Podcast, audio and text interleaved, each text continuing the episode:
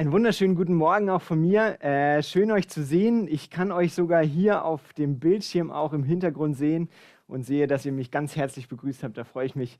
Ähm, ich freue mich, bei Deutschland wird jünger wieder mit am Start zu sein und euch mit hineinzunehmen in dieses spannende Thema. Worauf ist das Kreuz die Antwort?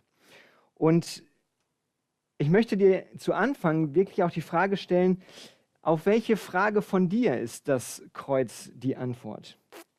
Es könnte ganz banal sein, so nach dem Motto, welches Symbol willst du dir mal unter die Haut stechen lassen? Das Kreuz. Was ist das Symbol des Christentums? Das Kreuz. Alles richtig irgendwie, vielleicht. Aber du und ich wissen hoffentlich, dass es noch ganz viel andere Fragen gibt. Viel relevantere Themen auch, wo die Frage ja ist, inwiefern ist das Kreuz auch darauf eine Antwort? Zunächst aber mal, was wäre die Frage, die du formulieren würdest? Was ist dein Lebensthema? Was ist deine Zerrissenheit, deine Unsicherheit? Und hast du dich damit schon auseinandergesetzt, wie das Kreuz darauf eine Antwort ist? Und wahrscheinlich muss man es sogar noch weiter fassen. Nicht nur Kreuz, sondern auch Krippe, Leben Jesu von Nazareth, Auferstehung und Himmelfahrt. Also das ganze Evangelium. Deswegen weite ich auch ein bisschen diese Frage, nicht nur worauf ist das Kreuz die Antwort, sondern worauf ist das Evangelium die Antwort. Wie komme ich eigentlich zu diesem Thema? Ich war letztes Jahr auf dem Willow Leitungskongress, also die zwei Tage bevor er dann abgebrochen wurde, aufgrund dieser Pandemie, die uns seitdem leider das Leben ziemlich vermiest. Und dort hat auch Andreas Boppert, der Leiter von Campus für Christus aus der Schweiz, gesprochen, einen Vorteil, äh, Vortrag gehalten. Und vielleicht hast du ihn auch schon mal an einer Stelle irgendwo reden gehört. Und eine seiner Thesen ist, dass sich die prägende Kultur unseres westlich geprägten postmodernen Landes in den Jahren, äh, in den letzten Jahren nochmal stark verändert hat. Und zwar von einer Schuld zu einer Schamkultur und dass sich deswegen der Anfahrtsweg oder auch der Zugang bei der Verkündigung des Evangeliums verändern muss. Auch in unseren Predigten, in unseren Inputs, in den Themen, mit denen wir uns auseinandersetzen müssen.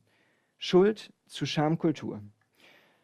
Ich weiß nicht, ob du dich mit diesen Themen schon mal auseinandergesetzt hast, vielleicht sogar viel intensiver als ich, vielleicht aber auch noch gar nicht. Egal, wo du da gerade stehst, ich hoffe, dass wir heute Morgen ein paar Dinge mehr entdecken und ent, erf, äh, nicht erfinden, sondern entdecken können, stärker in den Fokus kriegen, wo es Anknüpfungspunkte gibt, damit wir merken und entdecken können, das Evangelium knüpft bei unseren Teens und bei unseren Jugendlichen und ja auch bei uns in unserem eigenen Leben an.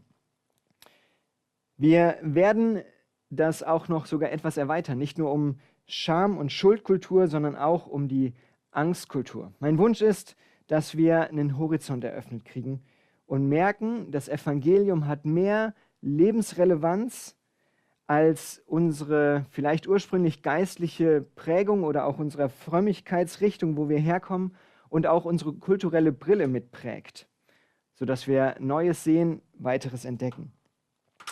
Bevor wir noch tiefer einsteigen, mal kurz eine Umreißung von diesen drei Strömungen, von diesen Kulturen. Dabei werde ich immer gleich schon das nennen, was die Herausforderung in dieser Kultur auch ist, beziehungsweise wodurch äh, oder was man zu, äh, zu erreichen versucht. Also zuerst die Schuld und Unschuld oder Vergebungskulturen. Die Schuldkultur ist an Gesetzen orientiert.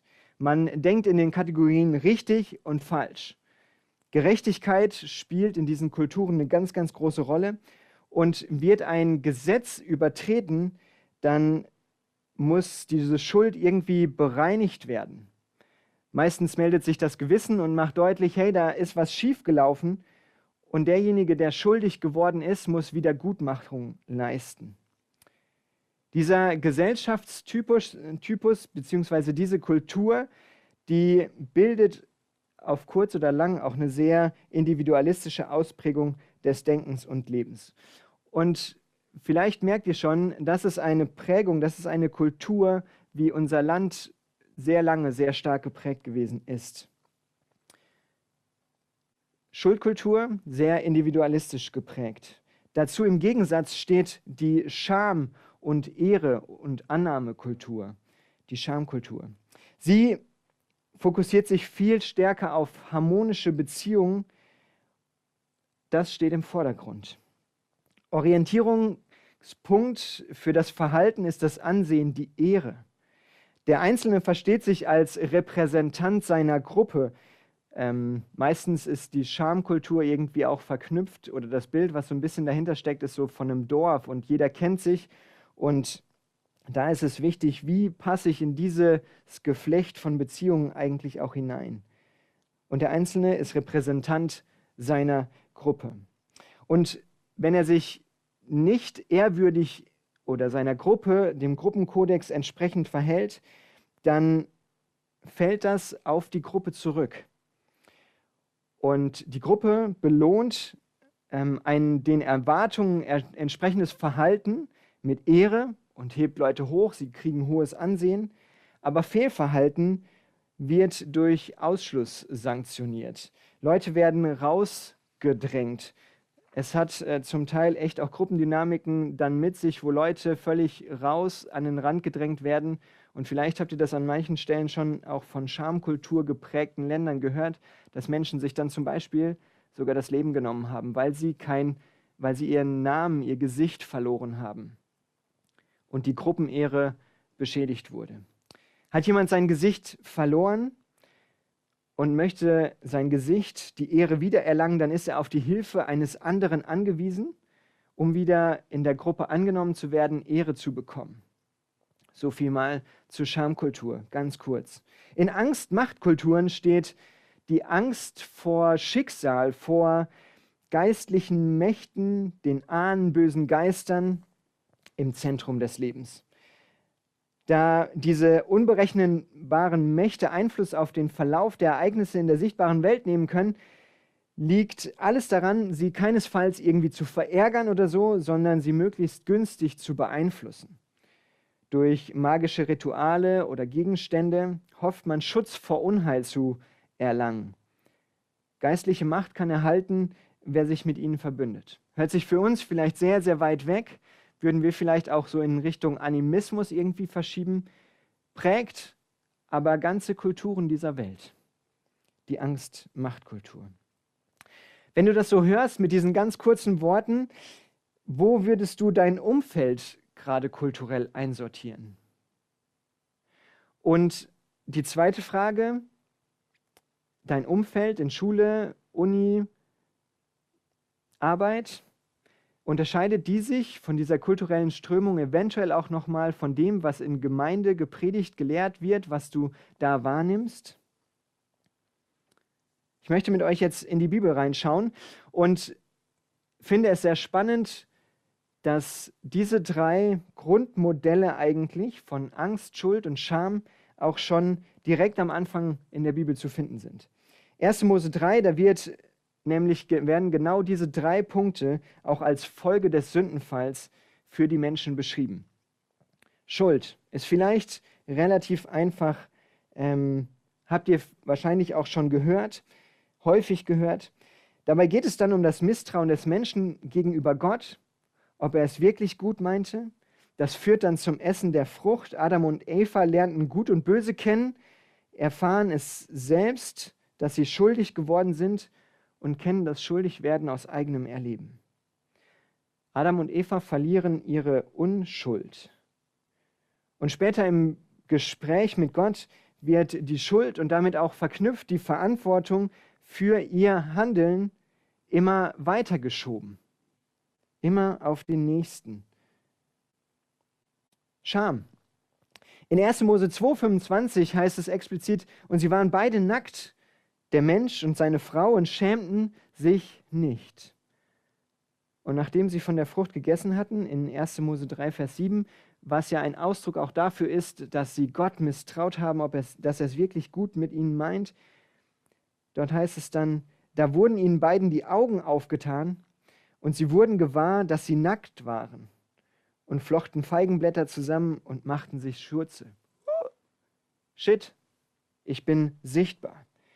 Sie lernen die Scham am eigenen Leib, für ihren eigenen Leib sogar kennen. Ihnen haftete der Makel von Schwachheit und Unreinheit an. Ja, sie haben ihr Gesicht verloren. Sie waren Gott untreu, beschmutzten diese heilige Beziehung zu Gott. Sie verletzten die Ehre Gottes und verloren damit ihre eigene Ehre. Konsequenz war dann der Ausschluss aus der unmittelbaren Gemeinschaft mit Gott. Angst. Auch dies finden wir in der Beschreibung von den Folgen. Adam und Eva fürchteten sich, als sie Gott im Garten hörten. Schwachheit und Verletzlichkeit ist ihnen bewusst geworden. Sie hatten der verführerischen Macht Satans nachgegeben. Er hatte Einfluss auf ihr Leben bekommen. Sie waren Unfreie. Und wenn man das jetzt so zusammennimmt, dass die Konsequenz der Sünde nicht nur Schuld, sondern auch Angst und Scham ist und dass das sogar komplett Kulturen in, dieser Menschheit, in unserer Menschheitsgeschichte mit geprägt hat, die sogar bis heute bestehen, dann finde ich es schon herausfordernd und spannend, das zu bedenken, was denn die gute Nachricht, das Evangelium, auch für Anknüpfungspunkte findet. Weil wenn wir davon ausgehen, dass die gute Nachricht eine gute Nachricht für uns ist, dann wird sie doch auf diese Fragen nach Ehre, nach Annahme, nach Sicherheit auch irgendwie beantworten, oder? Wir können in der Bibel drei Deutungsmuster, so habe ich es mal genannt, auch erkennen. Und die sie, beziehen sich direkt auf diese drei Kulturen, auf diese drei Folgen des Sündenfalls.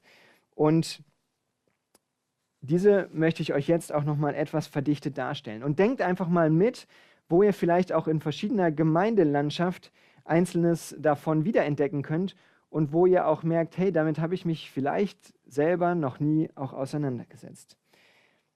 Das Deutungsmuster in Schuldkulturen hängt häufig mit dem Bild eines Gerichtssaals zusammen. Es ging ja um Recht und Gerechtigkeit und das, der Fokus liegt auf den Einzelnen und seinem Fehlverhalten. Und die Antwort, die man schon auch im Evangelium in verschiedenen Versen auch auf diese Fragestellung nach Recht, nach Schuld, Übernahme auch finden kann, die findet man eben in verschiedenen Bibelstellen und dabei ist häufig das Individuum schon auch im Blick und es ist aber irgendwie ein täterorientierter Blickwinkel. Erlösung ist dabei Vergebung der Sünden und die existenzielle Frage ist für Menschen, die in einer Schuldkultur unterwegs sind und die aber mit Gott in Verbindung treten möchten, ist, wie kann mir meine Schuld vergeben werden, sodass Gemeinschaft mit Gott wieder möglich ist. Luther hat es anders ausgedrückt, wie bekomme ich einen gnädigen Gott? Und dahinter steht eben das Bild von Gott als Gesetzgeber und Richter, der sündlos, vollkommen und gerecht ist. Und Sünde wird als Übertretung von Geboten verstanden. Es gibt richtig und es gibt falsch. Eine rote Linie, und man wird für die Konsequenzen des eigenen Fehlverhaltens ähm, zur Rechenschaft gezogen. Man kann dem Ganzen nicht entgehen. Jesus Christus nahm die Sünde auf sich. Das ist der Fokus, der immer wieder auch äh, genannt wird. Die Übertretung der Gebote und die damit zusammenhängende Strafe ist von Jesus übernommen worden. Ein Beispielvers, wo das so auch nochmal sehr zugespitzt äh, benannt wird, ist Johannes 1, Vers 29, wo Johannes der Täufer über Jesus sagt, siehe das Lamm, oder das, das ist Gottes Lamm, das der Welt Sünde trägt. In diesem Deutungsmuster ist die Gnade Gottes in Jesus Vergebung der Sünden zu bekommen und die Schuld erlassen zu kriegen. Erlösung geschieht durch Stellvertretung.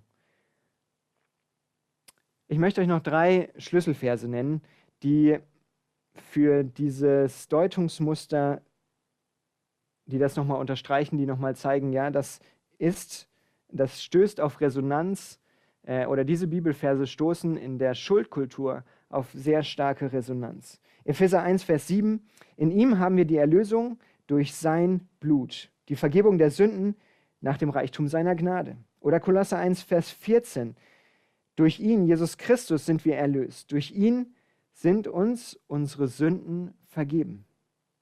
Römer 3:25. Ihn hat Gott vor den Augen aller Welt zum Sühneopfer für unsere Schuld gemacht. Durch sein Blut, das er vergossen hat, ist die Sühne geschehen und, die, und durch den Glauben kommt sie uns zugute. Ich glaube, dieses Deutungsmuster ist uns sehr nah, sehr bekannt. Wie ist das Deutungsmuster in Bezug auf die Frage nach Scham und Ehre, nach Würde, nach Anerkennung, nach Gemeinschaft? Hier ist das Bild der Gemeinschaft sehr, sehr leitend. Und Texte in der Bibel, die auf die Gemeinschaft hinzielen, finden Resonanz bei Menschen, die aus der Schamkultur herauskommen, die davon geprägt sind. Und deswegen ist auch die Frage, ist dieses Deutungsmuster vielleicht ein Anknüpfungspunkt, den wir ganz neu auch entdecken, kennenlernen müssen? Der Fokus liegt ähm, in diesen Schamkulturen eben auf einem kollektiven Kontext, auf Gruppen, Gemeinschaftsdynamiken. Es geht um Beziehung. Und Erlösung ist Annahme und die Ehre eben auch zurückzubekommen. Es ist ein Gesicht haben und Namen haben. Die existenzielle Frage, die eine Schamkultur umtreibt, die sich mit dem Glauben auseinandersetzt, wie kann ich zu einer Gemeinschaft dazugehören, dass sie mich respektiert? Bilder, Metaphern aus der Bibel, die da besonders beachtet werden, ist zum Beispiel das Bild vom Vater oder der, das Bild, dass er Schutzherr seiner Familie ist. Sünde wird verstanden als Illoyalität, als Missachtung der Zugehörigkeit zu Gott, zu seiner Familie. Und das führt auch zu einer Entehrung der, von Gott, von der Gemeinde, von, ähm, von dem Glauben grundsätzlich. Es ist Verrat, Bruch der Vertrauensbeziehung. Das ist vor allen Dingen in Schamkulturen das Problem der Sünde. Und das Ganze hat zur Folge eben bloßgestellt zu sein. Und das eben nicht nur für den Einzelnen, sondern immer wieder eben auch für die Gruppe. Wenn wir uns das Leben Jesu von Nazareth anschauen, dann ist es auffällig, dass ganz, ganz viele Tischgeschichten berichtet werden. Und im orientalischen Kontext haben die immer sehr stark mit Annahme und Wertschätzung zu tun. Jesus ist auf Menschen zugegangen, die am Rand standen, die keine Ehre hatten, die ausgestoßen waren, die unwürdig waren. Er berührt Menschen, ist mit ihnen gemeinsam unterwegs und erhebt ihre Beschämung in dem Ganzen auf, holt sie da hinaus.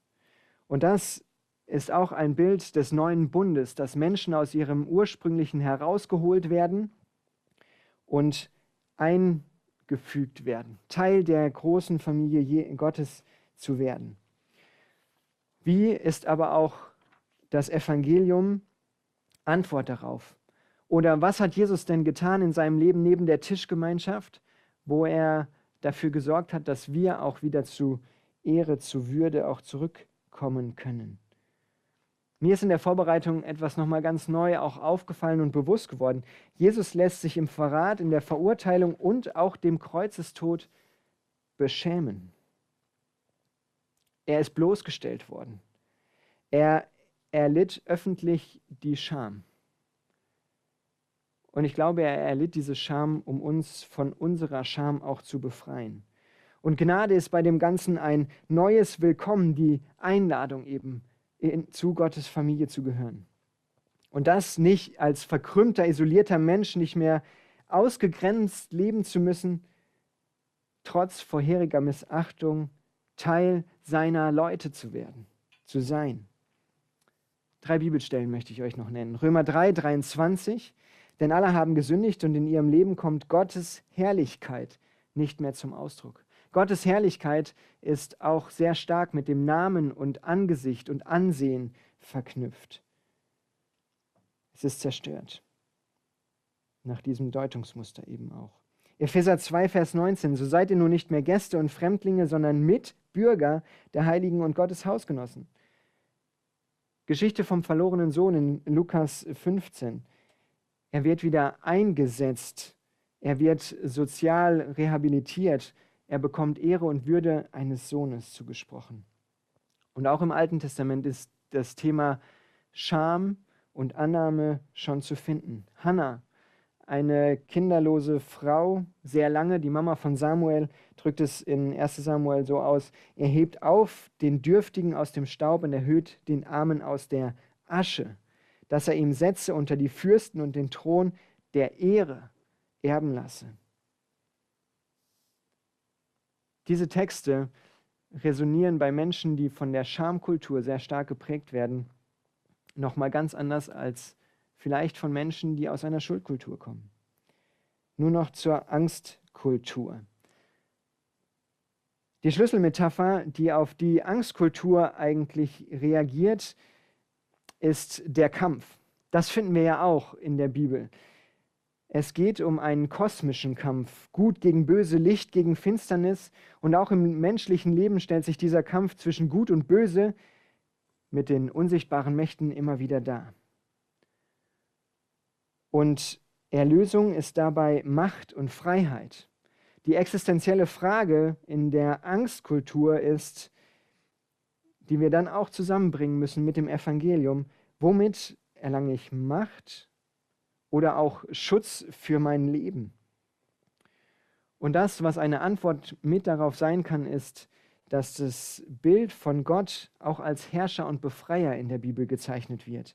Er ist allmächtig, er ist transzendent. In diesem Deutungsmuster wird Sünde verstanden als Ungehorsam, als Verweigerung gegenüber göttlicher Autorität und damit verknüpft dann auch das Verleitetwerden zur Anbetung nichtiger Götzen. Jesus Christus wird verstanden als Eroberer und Befreier. Er ging in Konfrontation zum Bösen. Das sieht man zum Beispiel bei Jesus auch in den Dämonenaustreibungen. Er besiegte das Böse. Solche Texte werden sehr hochgehalten, werden sehr stark auch proklamiert. Und ihr merkt schon, das ist vielleicht ein bisschen das Sprachbild eher, was in die militante Richtung geht.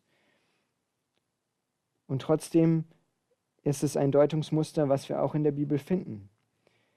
Jesus Christus ging in Konfrontation mit dem Bösen und er besiegte das Böse, indem er sich dem Willen Gottes unterwarf. Nicht mein Wille, sondern dein Wille. Er gab sich Gottes Schutz hin und durchbrach damit auch die menschliche Rebellion, sich der göttlichen Autorität eben nicht zu unterstellen, nicht ihn zu ehren an der Stelle dann auch oder sich auf ihn, auf seinen Schutz zu verlassen. Der Tod Jesu war, wird in diesem Deutungsmuster eher als Durchgangsstation zur Auferstehung, Himmelfahrt Jesu und der Einsetzung zur Rechten Gottes gelesen. Das war der ultimative Machterweis.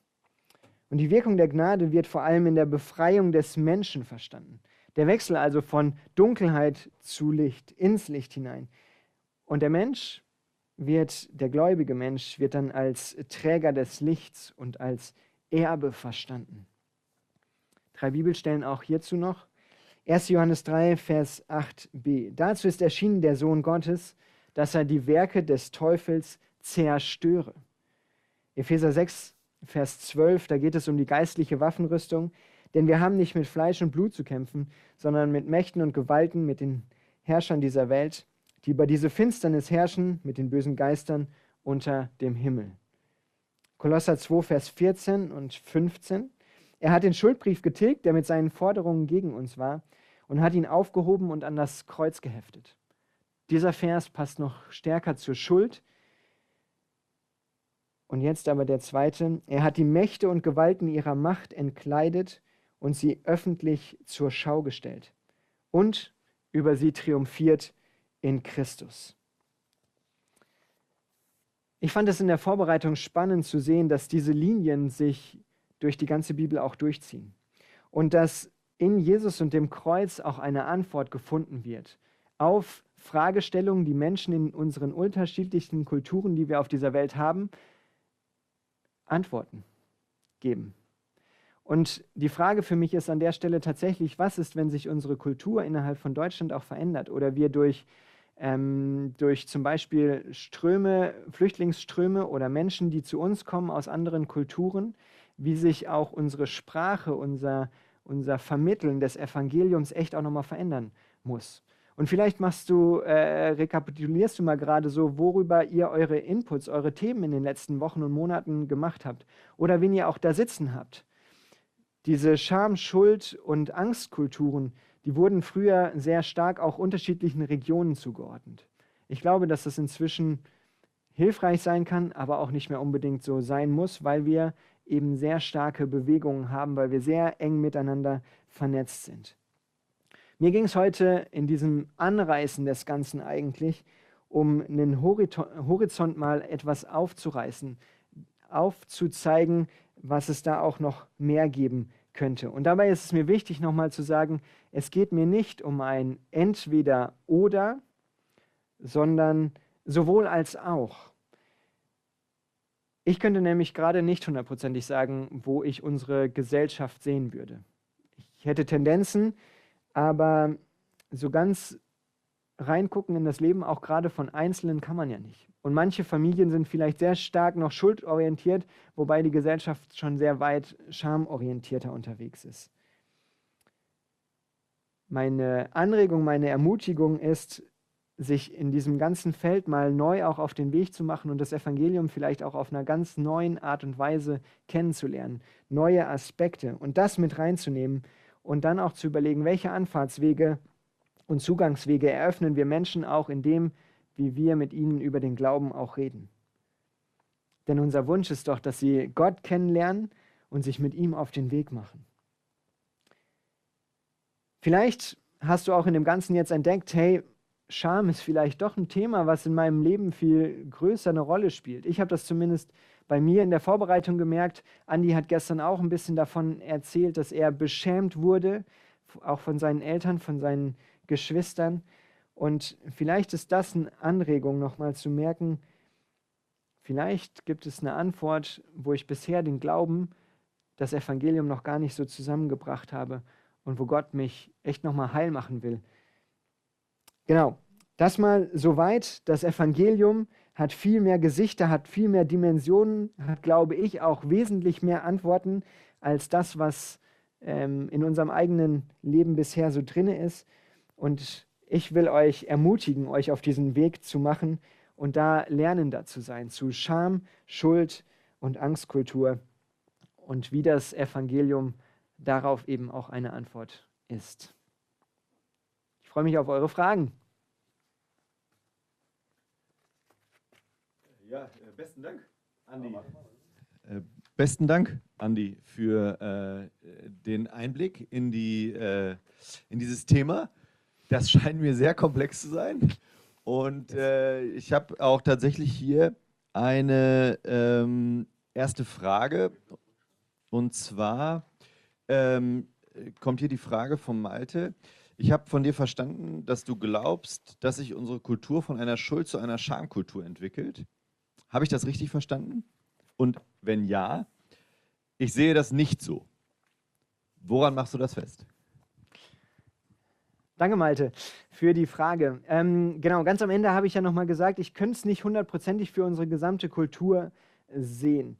Ich glaube aber, dass es Tendenzen gibt, die das sehr deutlich machen, auch dass wir uns von einer eher Schamkultur zu einer äh, Schuldkultur zu einer Schamkultur entwickeln.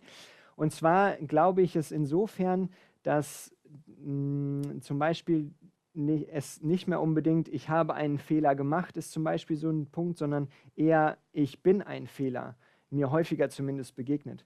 Oder das andere ist, dass Beschämung, also öffentliches Ansehen, einen Namen haben und so weiter, ähm, gerade durch, äh, durch Social Media und so weiter, eine größere Rolle spielt als es früher ge gehabt hat. Also wir sind gefühlt irgendwie mehr zusammengerückt durch Digitalisierung und so weiter.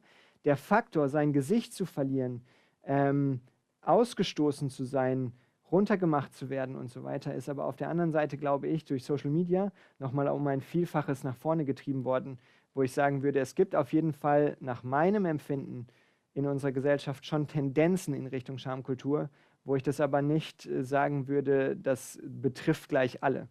sondern ich glaube tatsächlich auch, dass es sowohl Anteile im Leben von jedem von uns hat, wo es um Scham, wo es um Angst, wo es um Schuld auch geht. Und deswegen ist es mir auch ein Anliegen, nicht sich auf eins dann zu fokussieren, sondern eher zu gucken, hey, wo ist es vielleicht auch dran und gut, nochmal neue Aspekte auch zu entdecken und sich da auf den Weg zu machen, welche Antworten das Evangelium auch hat. Soweit mal. Ich würde mal noch eine Frage anschließen daran, und zwar die Frage, ob du einen Tipp hast, was so Marker oder, oder ähm, Faktoren sein könnten, woran ich das identifizieren kann, wo meine Jugendlichen auch unterwegs sind. Ähm,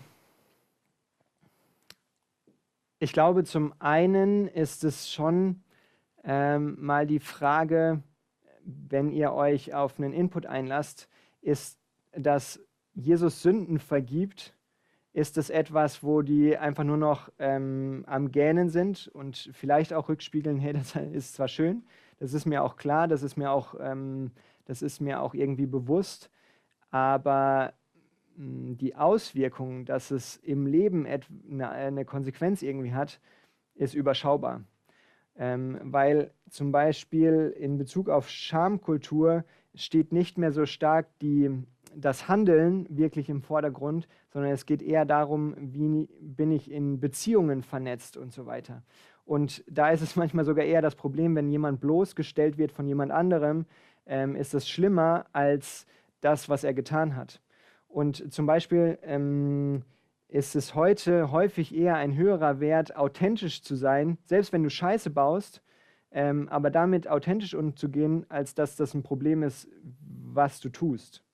Und das sind so ein bisschen Marker, wo ich sagen würde, die könnten noch mal helfen, wenn man im Gespräch ist.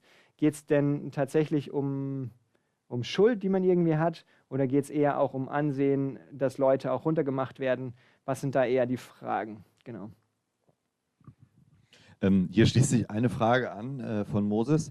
Würdest du sagen, dass die Art unserer gesellschaftlichen Auseinandersetzung mit Klimaschutz, Gendergerechtigkeit und Diskriminierung eine Schamkultur ausdrückt? Zum Beispiel auch Flugscham oder Urlaubsscham?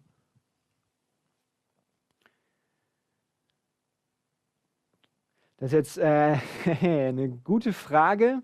Ähm, Was ich wahrnehme, ist, dass es bei uns in der Kultur nicht mehr unbedingt so ein richtig und falsch so stark gibt, sondern an vielen Stellen, äh, Tobi Feix hat das, glaube ich, mit Wertesynthese ausgedrückt, ähm, dass man äh, zum Beispiel morgens, ähm, ja, keine Ahnung, bei Fridays for Future unterwegs sein könnte und abends aber trotzdem in den Urlaub fliegt. Also von dem her weiß ich nicht so, wie stark tatsächlich ähm, eine Flug, vermeintliche Flugscham, die gesagt wird, ähm, inwieweit das zusammenkommt. Ich glaube, bei manchen kann das so sein und bei anderen nehme ich stärker eine Wertesynthese da, was ich mit richtig und falsch und so weiter vielleicht an manchen Stellen gar nicht zusammenkriege, ähm, aber für andere gar nicht so das Problem ist. Also es kann für manche sicherlich ein Ausdruck sein, ähm, bei anderen finde ich es tatsächlich manchmal eher spannend, wie unterschiedliche Dinge im Leben zusammenkommen. Wobei das ja schon spannend wäre. Ne? Also, wenn ich dich richtig verstanden habe, was Scham angeht, wäre das für mich zum Beispiel sowas, was voll der Scham wäre. Ich gehe morgens zu Fridays for Future, halte meine Plakate hoch und äh, steige halt dann nachts in den Flieger und fliege nach Australien ja. äh, oder sonst wohin. Und ich schäme mich aber ja dafür, das auch dann vor den Leuten äh, äh zu sagen. Also jetzt mal ganz platt runtergebrochen. Ja, ich gehe davon aus, manchen geht das so. Ich glaube, andere haben da gar keinen Stress mit.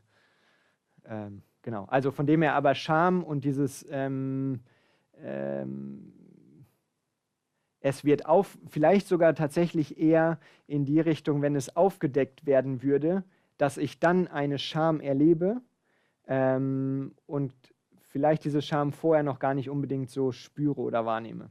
Ähm, genau, also ich, mein Eindruck ist häufig, ähm, so wie ich es auch selbst bisher verstanden habe, dass es eher darum geht, was kommt nachher ans Licht, was kommt nachher bei raus, ähm, was nehmen andere nachher wahr und was lebe ich, dass das auch äh, tatsächlich auseinanderklaffen kann. Also ähm, das, was andere wahrnehmen, ist an manchen Stellen vielleicht sogar wichtiger als das, was sonst noch in meinem Leben auch so drin ist.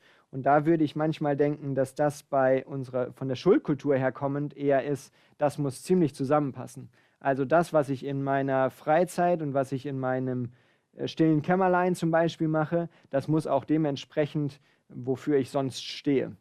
Ähm, und das würde ich aber tatsächlich an der Stelle dann eher der Schamkultur zusortieren. Aber wie gesagt, es sind immer unterschiedliche Anteile, glaube ich, die sowohl in einer Kultur als auch in unserem eigenen Leben ähm, da vertreten sind. Genau. Die Lena stellt meine Frage in Frage. Äh, und zwar geht es bei Schamkultur nicht mehr um die kollektive Scham, also der Gruppe und der Familie, statt um die individuelle. So hätte sie das am Anfang verstanden. Ähm, ich glaube, dass das sehr eng miteinander zusammenhängt tatsächlich. Ähm, die, das Individuelle repräsentiert die Gruppe. Und trotzdem ist, also ich kann es nicht völlig auseinanderziehen. Es geht tatsächlich eher um Beziehung und Ge Gruppengeflecht und, äh, und so weiter.